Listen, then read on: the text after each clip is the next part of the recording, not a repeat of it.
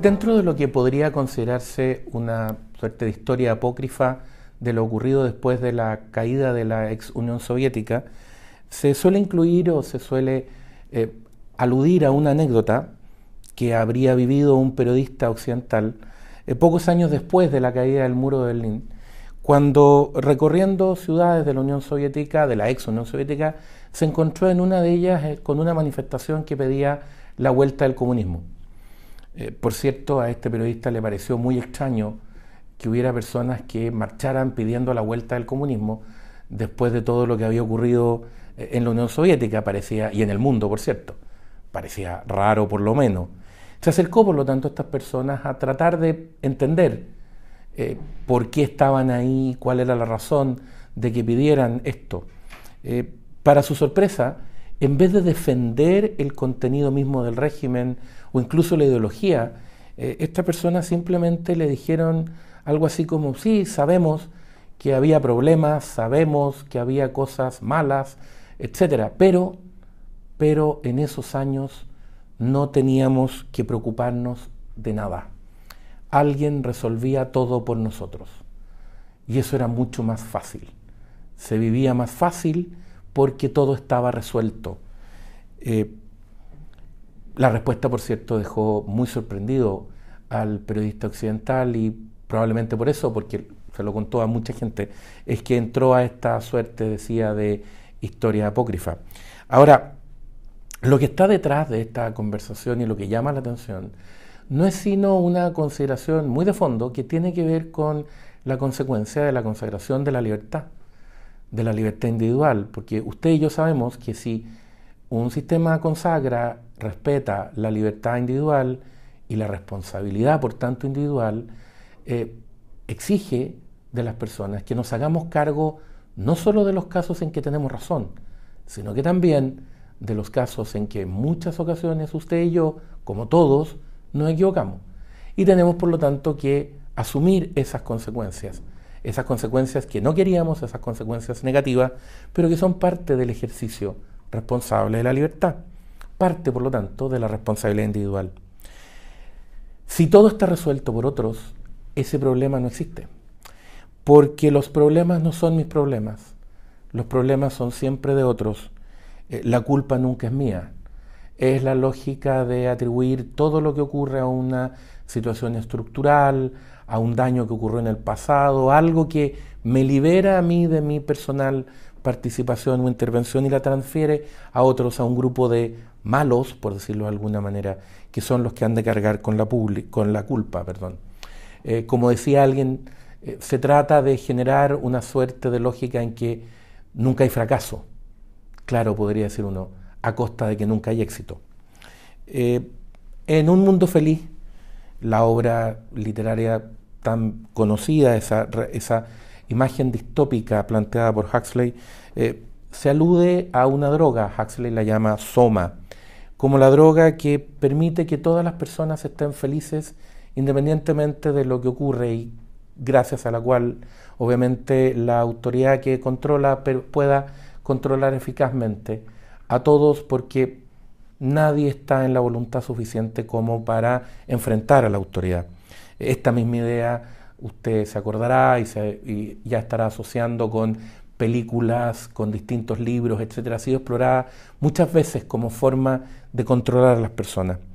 Eh, pero lo que hay aquí es una eh, suerte de tentación, podría decir uno, de eludir la responsabilidad individual, de eludir el tener que hacerse cargo de las decisiones y de los actos, incluso siendo más preciso, eludir el tener que hacerse cargo de las consecuencias de las decisiones y de los actos.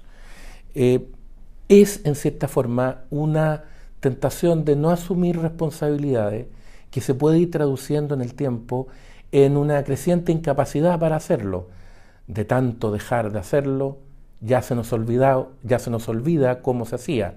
Es como, ¿se acuerda aquella vieja frase de que lo que se calla muchas veces al final se olvida? Bueno, pareciera ser que lo que no se hace se termina o se puede terminar por olvidar, tal como la persona que sufre un accidente grave y tiene que estar postrada durante un tiempo largo sin poder moverse, Al final, cuando quiere volver a caminar, se encuentra con que le cuesta, con que al menos inicialmente necesita ayuda, como si sus músculos hubieran olvidado lo que tienen que hacer.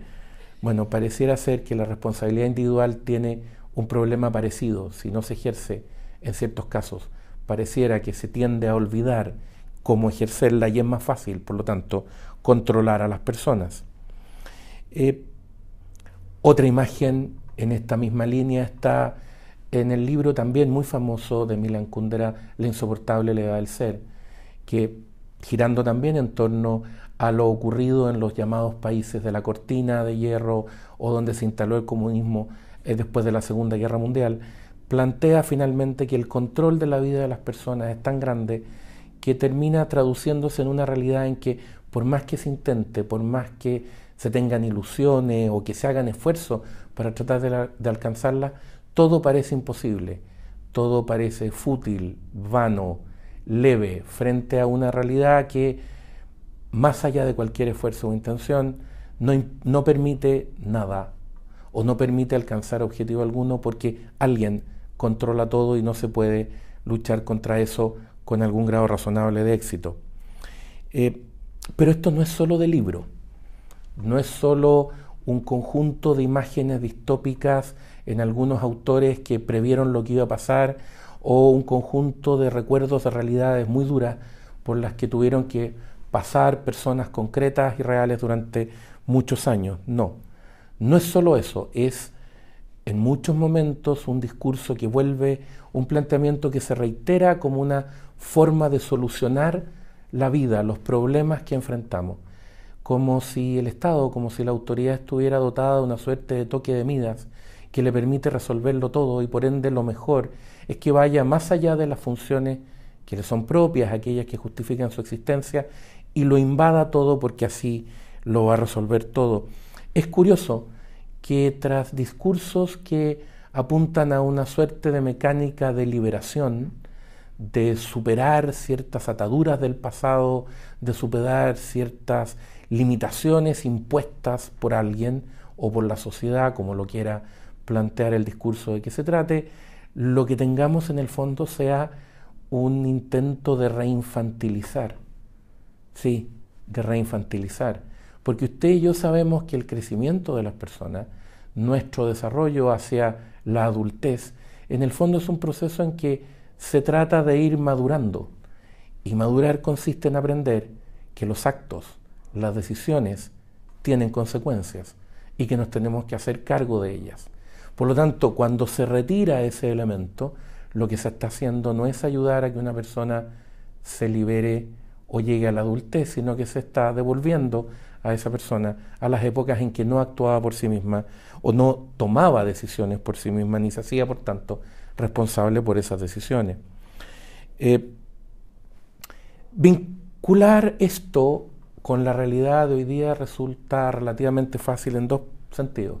El primero, acabamos de pasar eh, por un acto institucional republicano muy relevante, que es la cuenta a la nación del presidente de la República. A usted le habrá llamado la atención, igual que a mí, cómo el discurso tenía una cierta lógica de que todos los problemas del país pasaban por algún tipo de acción o intervención estatal. Era el Estado desplegado en sus distintas alternativas el que tenía que resolverlo. Casi, casi se nos decía que si aceptábamos un profundo aumento de tributos, en poco tiempo más íbamos a traer casi, casi, perdone la reiteración, el paraíso a nuestra patria. Eh, pero no es solo eso. En ese, eh, ahí ya hay un sentido, decía. Hay otro que tiene que ver con cómo se ve institucionalmente la participación de los privados, de las personas, en la solución de los problemas que la sociedad enfrenta, de manera más general que en un solo discurso. Sí, porque ahí fue donde la constitución actualmente vigente hizo algo muy relevante. Estableció las bases para permitir la participación de los privados en la generación de soluciones a problemas públicos. Abrió el espacio a esas soluciones. Pensó y asumió que las personas podían, podíamos hacernos cargo de la solución de esos problemas. Y eso permitió no solo que una serie de servicios que cuando usted y yo, yo por lo menos era niño, eh, se asumía que eran eh, de competencia exclusiva del Estado, hoy día sean prestados por privados. Y no solo haya sido posible hacerlo, sino que la calidad de los servicios recibidos, el alcance y la cobertura haya aumentado muy considerablemente. Ahora, este no es solo un problema técnico o de resultado, no es solo un tema de eficiencia, que ya lo es y es muy importante, es un tema de principio, es ver en el fondo cómo entendemos los derechos y la posición que tiene la persona frente al Estado. Eh, esa visión, esa visión que abre estos espacios, que reconoce esta libertad, que no solo eh, reconoce el valor del emprendimiento cuando parte, sino que también cuando tiene éxito y se desarrolla como gran empresa o como gran actividad, por decirlo con un ejemplo, la genialidad de Steve Jobs no deja de ser genialidad porque abandona el garage de su casa o de la casa de algún amigo y termina siendo una compañía como es Apple Idea, digamos. Es parte de la genialidad o de la chispa de capacidad que en ocasiones ciertas personas tienen y del éxito que esas personas alcanzan. Esa visión, decía, parece estar en retirada hoy día eh, y parece estar siendo reemplazada por esta visión que apunta a que lo que necesitamos es esta intervención de Midas. Necesitamos que venga el Estado para que nos asegure que las cosas funcionen.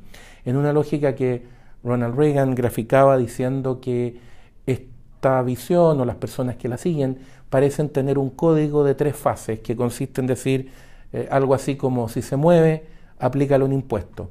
Si se sigue moviendo, regúlalo. Y si deja de moverse, subsídialo. En el fondo, podría decir uno siguiendo esta lógica, interven hasta que lo controles. Asegúrate, tu Estado o tu organismo del Estado, que lo controles, que no pueda ser la actividad privada la que se desarrolla, sino que tenga que pasar necesariamente por este control. En cierta forma, y volviendo a lo que comentábamos al principio, una nueva presentación del Soma de un mundo feliz. Un Soma que parece decirnos, eh, ríndete, deja que sea una estructura ajena a ti, la que lo controle todo, eh, deja de pensar en tu libertad individual y por cierto en tu responsabilidad individual y entonces te aseguraremos o te garantizaremos que no habrán fracasos o que por lo menos tú no fracasarás. Nadie te podrá decir que fracasaste. Claro, pero la verdad es que tampoco nadie podrá decir, porque no se producirá, que hay éxito ni de uno ni de la sociedad en su conjunto. El libero, la realidad como no la habías visto. Haz que estos contenidos lleguen más lejos haciéndote miembro de la red Libero.